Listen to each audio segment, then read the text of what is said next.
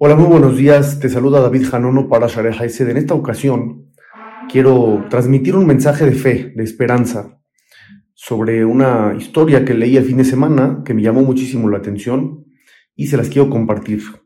Jajamo contó que después de la guerra del 67 vino a su Beta Knesset una persona que después de subir al Sefer Torah dijo la verajá de Agomel con suma concentración, con mucho sentimiento, con toda la intención posible. Sabemos que esa verajá se dice cuando uno se salva de alguna situación de peligro.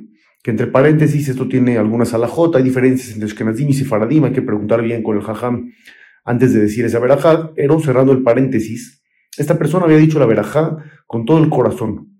Entonces, la gente le preguntó qué había pasado, por qué había dicho la verajá con toda el alma, y entonces él contó que era un soldado que había estado en el frente, estaba en un tanque con un compañero cuando de repente un proyectil impactó en su unidad.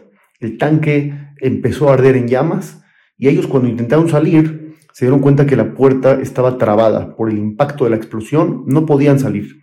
Las llamas cada vez eran más intensas, más cercanas, y entonces dice esta persona que él junto con su compañero comenzaron a decir el Shema Israel y se prepararon para lo peor. Sin embargo, instantes después, otro proyectil impactó en el tanque y abrió un boquete.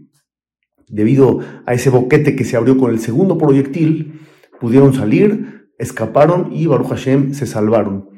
Entonces, dijo Jajamo a Dios, es que increíble, uno pensaría, un proyectil ya es una maldición, ya es algo terrible. Dos proyectiles ya es el acabose, ya sería la catástrofe más grande, pero paradójicamente no fue así. El primer proyectil los había sentenciado y el segundo lo salvó. Uno nunca sabe por dónde va a venir la salvación. Decimos en la Gadá de Pesach, Akadosh Baruchum Matzilenu Miyadam, Dios nos salva de sus manos, inclusive de sus propias manos viene a veces la salvación. Uno no sabe por dónde va a llegar, por lo tanto está prohibido perder la fe y la esperanza.